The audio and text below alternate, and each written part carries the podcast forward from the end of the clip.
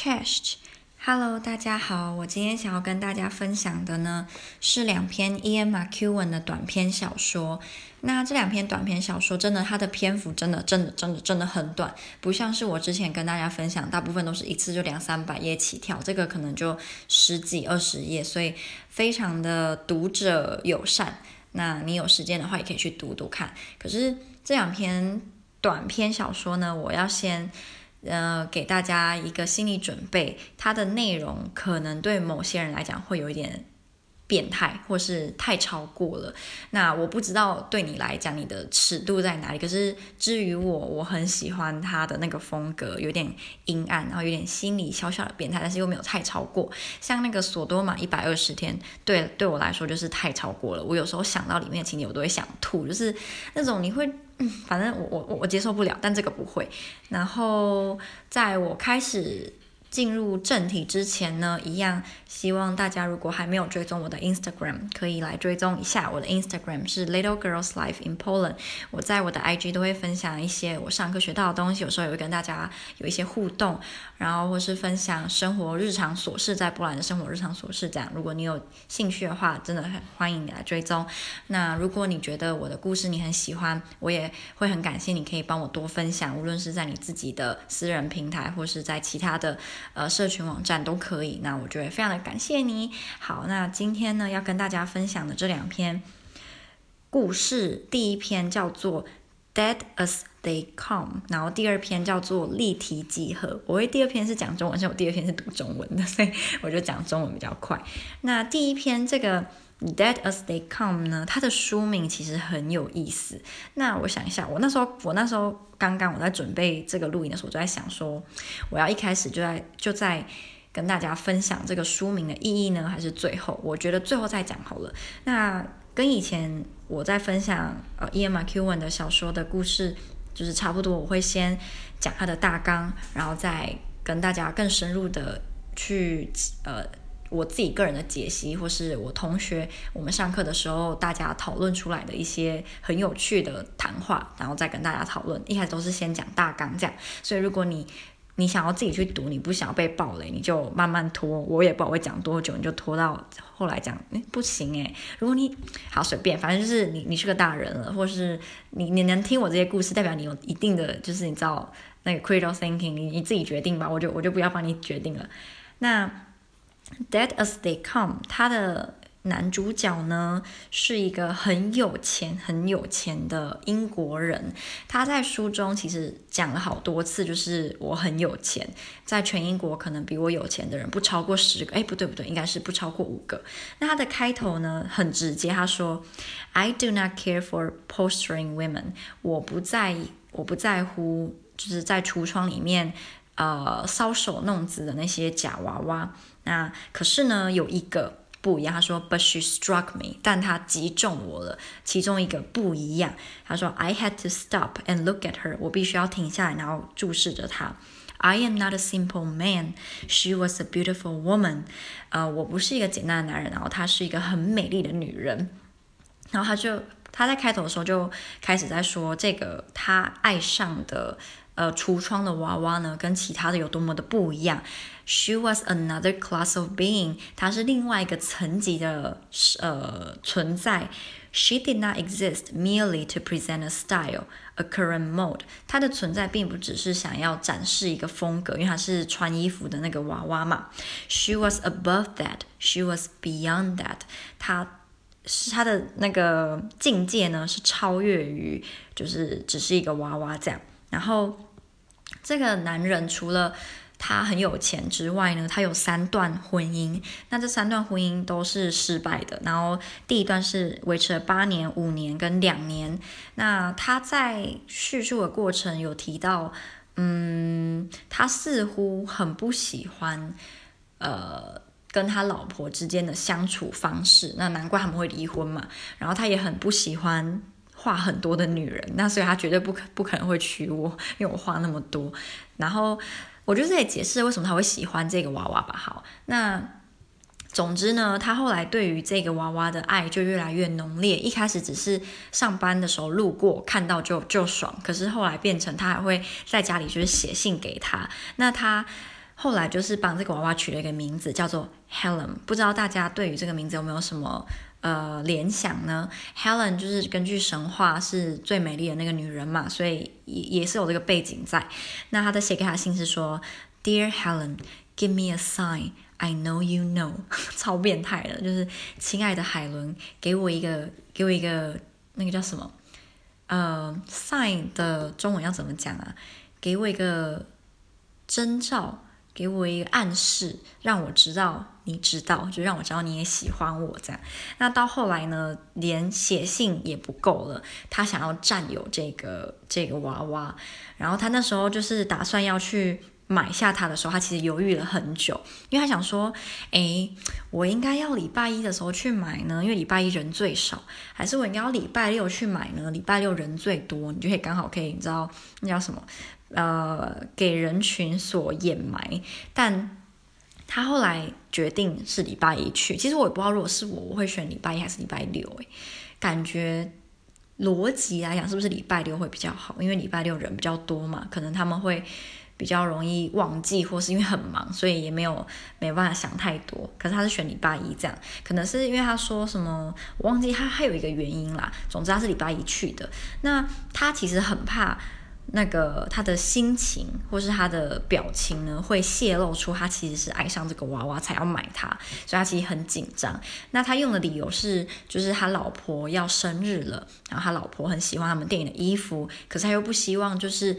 单买衣服这样好像有点无聊，他希望可以买下那个娃娃，这样可以把整个整套衣服就是展示出来，就会更有那种惊喜感嘛。然后结果这这个店里面的人呢都不疑有他，甚至因为店里面大概都是女店员，然后他们就甚至还很感动。然后他我记得他有一句话写得很好，他说他他当他们很感动的时候，他有一句话说，They became each one my wife，他们每个人都成为了我的老婆。不知道大家可不可以就是。Relate 到那个情景，有些时候，比如说你去买东西，然后你就跟那店店员讲，哦，其实我买这个是要送给我，比如说送给我老公，送给我妈妈，然后你就把那个故事讲给店员听，说，哦，我我妈妈她其实什么原本很省啊，然后努力了好几年才把我们把我们拉拉拔长大，然后讲讲，然后那个店员的反应会让你觉得，诶，他好像就是是你的兄弟姐妹其中一个，他可以完全理解你的心情什么的，就我觉得我读到这句话有一种那个叫什么？会诶，会然一笑是这样讲吗？不是有个成语说，就是你感觉到他要表达的，那你就会哦，会心一笑，对对，就会心一笑这样。那最后他好像买了不止那一套衣服，因为就是要掩人耳目嘛，就买了好几套，那就很开心的就把 Helen 带回家了。那他说他不希望就是呃 Helen 是裸体的回家，所以他那天有那天有下雨，所以他还是。让他穿着衣服，然后把他带回家，这样。那他是有一个司机的，因为这个人很有钱，他有司机。可是为了要载 Helen，他是自己开车。当他回家之后呢，他就很兴奋的把 Helen 摆在他们两个人的房间，然后他就先去帮自己倒了一杯酒啊，然后也帮 Helen 倒了一个东西，呃，倒了一个饮料给他喝，然后喝喝喝喝喝，然后聊了天。然后他说，他那时候跟 Helen 聊天，是他这辈子可能就是有过最开心的一次谈话，因为他觉得。他不懂为什么很多时候，当你在跟一个人聊天的时候呢，那个人要不停的就是打岔，或者是给给你他的意见。可是当你跟他讲话的时候，你很多时候其实你不是真的那么在意说他在想什么，你只是想要倾呃倾诉，你只是想要让让一个人好好的听你说而已。你你不是真的想要知道他的想法。所以他那时候就觉得哦，Helen 真的很完美。那当他跟他。聊完天，讲完心事之后呢，要干嘛呢？当然就是，嗯，发生一点刺激的嘛。那当他们在上床的时候呢，这个我们的富商，我们的富商是中年男子，四十三岁还四十四忘了，反正就是个四十几岁的中年男子。他就说 Helen 是一个处女，然后让他更开心。然后他还他还觉得就是哦，Helen 更完美了，因为她是一个处女啊。然后它里面有一段，就当他们在上床的时候，那一段写的还蛮，我记得还蛮长的，就是在讲说，呃，Helen 一直没有高潮这样。那让他觉得，呃，可能男性自尊有点受伤，或是他觉得 Helen 会不开心，所以他一直尝试。然后他们好像就是可能上床上了四五个小时哦，可能从午夜一直到凌呃到清晨，然后就很久，久到他已经没办法了，精疲力尽了，毕竟中年了，然后他才就是。才那个休息这样，那后来呢？他们就过了好几个月很快乐的新婚生活。他们没有结婚，但是你知道我的意思。然后每天都过得很开心。然后他还说，当他为 Helen 煮饭的时候，也是他非常非常快乐的一个时光。因为呢，他这个人呢也很讨厌。讨厌当他在招待客人的时候，客人不停的就是从位置上起来说，有没有什么可以帮你的？有没有什么可以帮你的？他就觉得你既然是客人，你就好好的坐好就好了，你干嘛一定要起来帮我？我都说你是我的客人了。我觉得这个其实蛮西方的，因为当我当告。刚到波兰没多久的时候，我就是受到波兰朋友邀请还是什么，当他们就是邀我去他们家，然后他们在煮饭，我也会不由自主的过去说，哎，我可以帮你什么吗？什么就一直没讲说，哦，我帮你这个，帮你那个，帮你这个。他们就说不要，你坐着坐着坐着，你不要起来，他们也会不爽。然后或者是当你离开的时候说，哦，我帮你洗这个碗，我帮你丢这个，他们也会不爽，就是说你是客人，客人就是你就吃，然后开心就这样，你什么都不要做。可是，在亚洲不一样，我觉得亚洲就有一点，嗯、呃。表面上也是客人，可是实际上人家还是会希望你主动说，呃，我有没有什么可以帮忙的，或者是说，哦，我自己的碗我自己洗，还是会希望你听到客人这样讲。可是，呃，比较传统一点的啦。但西方就大部分都是觉得你都不要做这样。然后它里面有一段话，就是这个中年男子呢，在表达在他心里最恰当的沟通，或者是最恰当的谈话到底是什么样的。他说。My ideal conversation is one which allows both participants to develop their thoughts to their fullest extent, without endlessly defining and refining premises and defending conclusions, without ever reaching conclusions. With, Helen, I could converse ideally. I could talk to her. She sat quite still Her eyes fixed at a point several inches in front of her plate and listened。我觉得他这段话其实大家应该或多或少都有这样的经验。他说，很多时候呢，当你在跟一个人呃聊天，或是你们在聊一些比较严肃的话题，你会发现。可能因为你们是边讲，然后你边想，所以很多时候你都要边讲说哦，我的意思是在某某个情况下才会有这样子的发展。如果不是这样，就是你要一直去定义你自己说的的事情，要在某种特定的情况下，或是反正你是不停的在感感觉，人家感觉出来是边讲边想，而不是你已经心里有一套你自己的想法了。你可以不需要呃。就是去润饰它，再讲出来，你已经心里都已经就是像已经写好逐字稿这样，然后他就觉得，当你没有办法讲得这么通通呃通顺的时候呢，听跟这样的人就是聊天就会很痛苦，因为他永远都没有办法到达一个结论，然后他好像讲话就只是为了。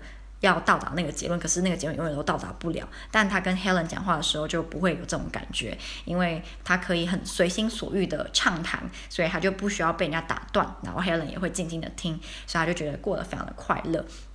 然后当他就是带着 Helen 去参观他的他家的时候，他也发现 Helen 好像是不喜欢画作的，就因为他很有钱嘛，他家里摆了非常多名画。可是他发现 Helen 不喜欢名画，因为这个后面会有一点伏笔。那这么快乐的日子呢，当然不会很长久喽。到了某一天，可能过了四五个月吧。然后的某一天，我们的男主角他在公司就是犯了一点错，所以呢损失了十几万的英镑。那他虽然很有钱，但是十几万英镑也是一笔钱，那他当然是很心痛。然后当他回家，他就。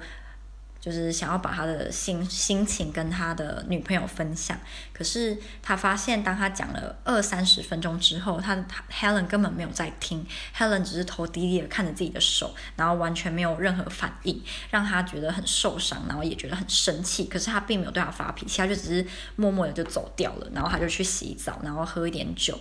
当他洗完澡、喝完酒之后，他就觉得心情好多了，然后。他就想要跟 Helen 就是重归旧好，可是当他又去找 Helen 的时候，又发现 Helen 还是那副鸟样子，就是爱理不理的，然后很冷漠，所以他就又就是也是很生气，他就干脆去睡在客房这样。那他过了好几天呢，都没有主动去跟 Helen 和好，因为他希望 Helen 可以主动来，就是跟他认错，或者是说，哎，我没有那个意思啊，你不要这样啊，怎样啊？可是 Helen 都没有，所以他就觉得很生气，然后他就好像一两个月吧，就都没有跟 Helen 一起睡，这样。那后来他就有机会就去出差了。当他去出差的时候呢，呃，他就在想说，哎，不知道回来之后能不能一切就就重归就好啊，这样啊。结果当他回家之后，他就发现，就是 Helen 的神情。有一点点的奇怪，就是他好像有点害怕，然后这个害怕是在他们第一次就是发生性关系的时候，他在 Helen 的脸上看到的那个表情，所以让他觉得好像有什么事情发生了，Helen 不一样了。那我前面不是有提到还有一个司机吗？这个司机的个性呢是那种很冷冷淡，然后他不会主动说他自己的事，你然后如果你跟他讲话，他也不会。就是讲太多，你可能问他说：“哎，嗯，你今天过怎么样？”他就说：“好。”或是你有没有帮我做什么时候？他就说：“有。”就是这种。然后他永远都是那张脸，扑克脸。然后就是你也不知道他的过去，也不知道他的未来。他就是个很像是一张白纸，只是他帮你工作这样。其实想想有点可怕。那。那一天呢，就是他出差回来的某一天呢，这个司机就在半夜的时候来敲门，就说：“哎，有一个文件要请你签名。”然后他的眼神就飘进就是这个有钱人的家里面，然后是 Helen 坐的某个地方。然后这个富商呢就觉得：“哎，你在干嘛？就是你为什么要往里面看？”他没有讲出来，就说：“哦，好，你你在找什么吗？”然后司机就说：“哦，没有，没有在找什么。”他就走了。那这一瞬间呢，富这个富人呢。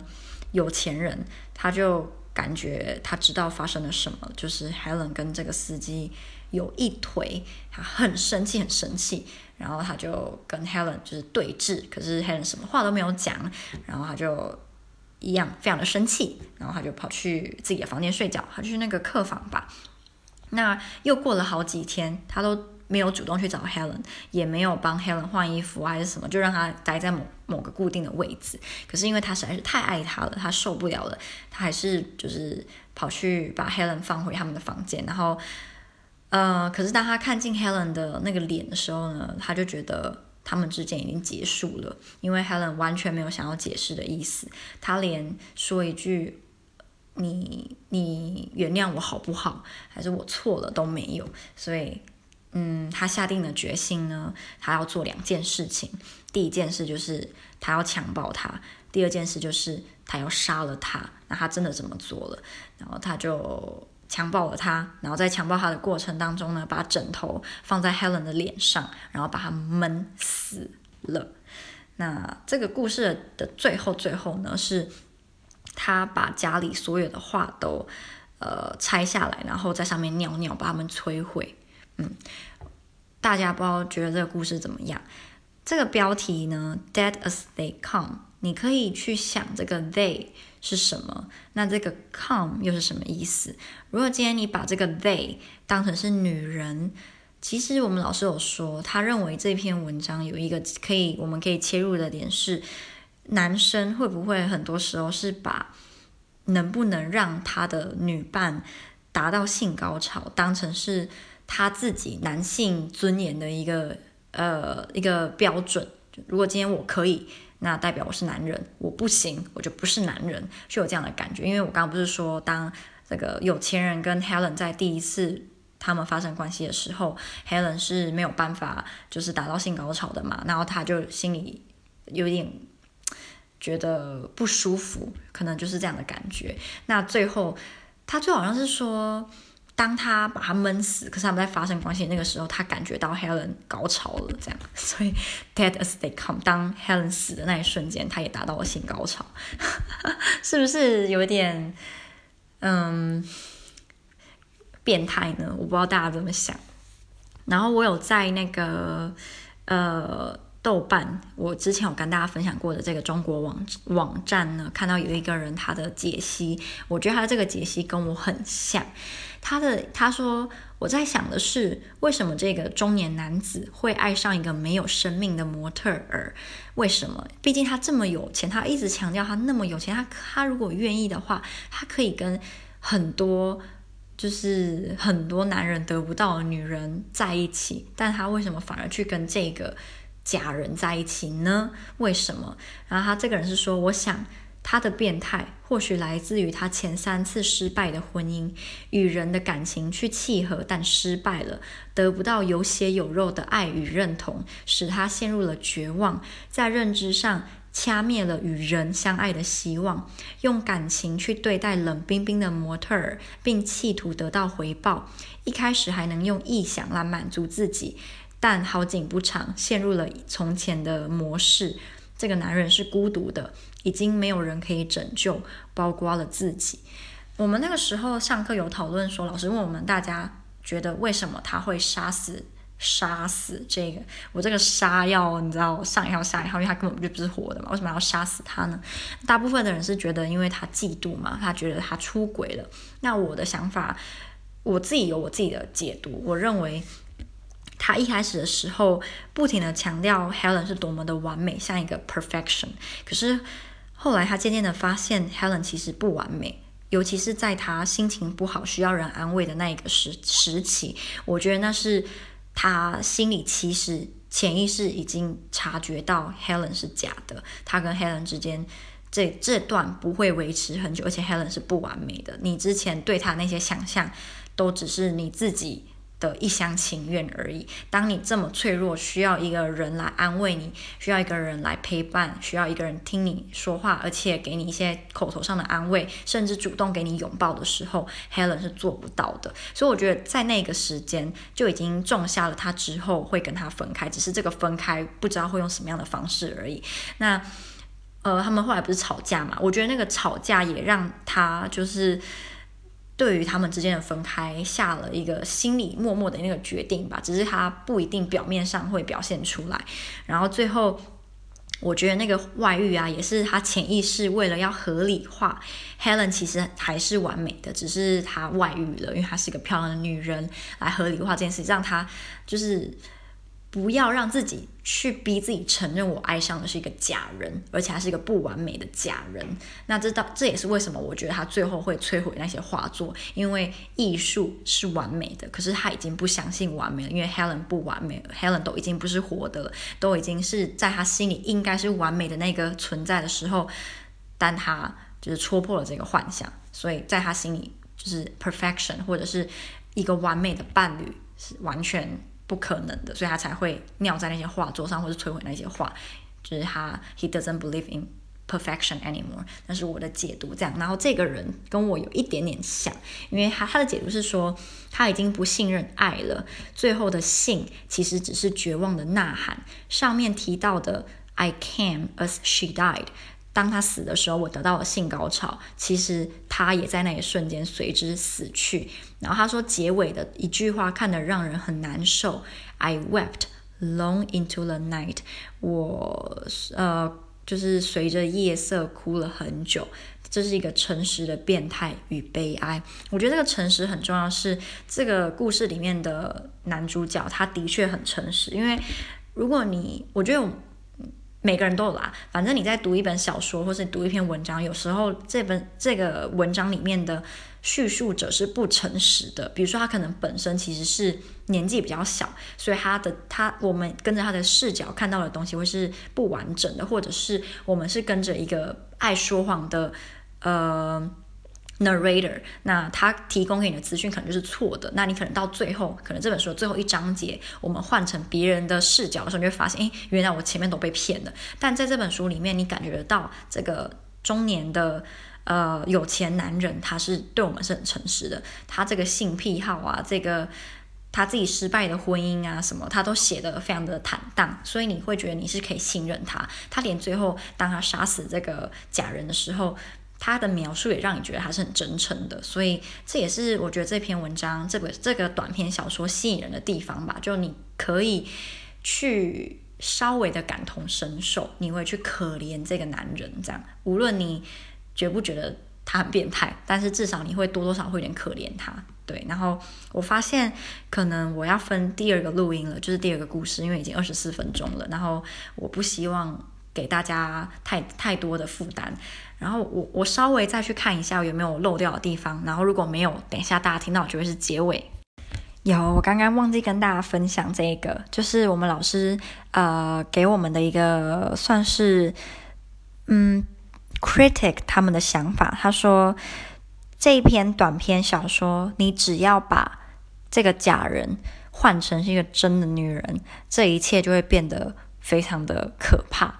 然后我真的诶，就是我看到那一句话，我读到那个算是书评，就那那一小一一两句书评，我就顿时间有点毛骨悚然，你知道吗？就你想要其实她是一个真的女人的时候，你就会觉得很可怕，反而比她是假，她是假人其实也蛮可怕的，因为我觉得那种橱柜里面的穿衣服的那种模特儿长得都有点诡异。除了那种带爆炸头啦，带带爆炸头，有时候觉得还蛮好笑的。可是就穿的衣服就会没有那么有吸引力嘛，要长得就好笑。可是大部分，除非其实没有脸的也哦，我知道为什么会觉得可怕了，因为我会想到那个那那个是叫什么？寂静岭，沉默之秋啦，沉默之秋这款游戏里面好像有某某一代，就是有一大堆的这个这个假人。然后我因为我很喜欢看人家玩恐怖游戏嘛，但在恐怖游戏里面很常出现的一个元素就是假人，那种没有脸的假人。然后他可能就是在你转过头，你转回来，他就。哪边动了一下，我觉得这好可怕，真的太可怕了。如果今天真的真的要我选一个被恶灵附身的假人，就是那种橱窗里面的那种假人，跟一只熊宝贝，我一定选熊宝贝。我觉得那种没有脸或是有脸都都好，反正就是很可怕。我想到觉得好可怕哦。现在已经晚上十一点，呃，快十二点了，我觉得。我我觉得我不要自己吓自己，就你知道自己讲一讲就有，就是反而吓到的是我自己。那我希望大家会觉得今天的这个这个短篇小说呢很有趣，跟前面分享过 Ian McEwan 相关的作品差蛮多的吧。嗯、所以希望大家会喜欢。然后如果你有任何的想法呢，都很欢迎你到我的 Instagram 私讯给我，还是你在你收听的平台留言啊，什么都好，然后让我知道你的想法。那希望大家会喜欢喽，就这样，我们。下支故事见，下支故事见，要讲见吗？因为你又看不到我。下支故事，好随便，拜拜。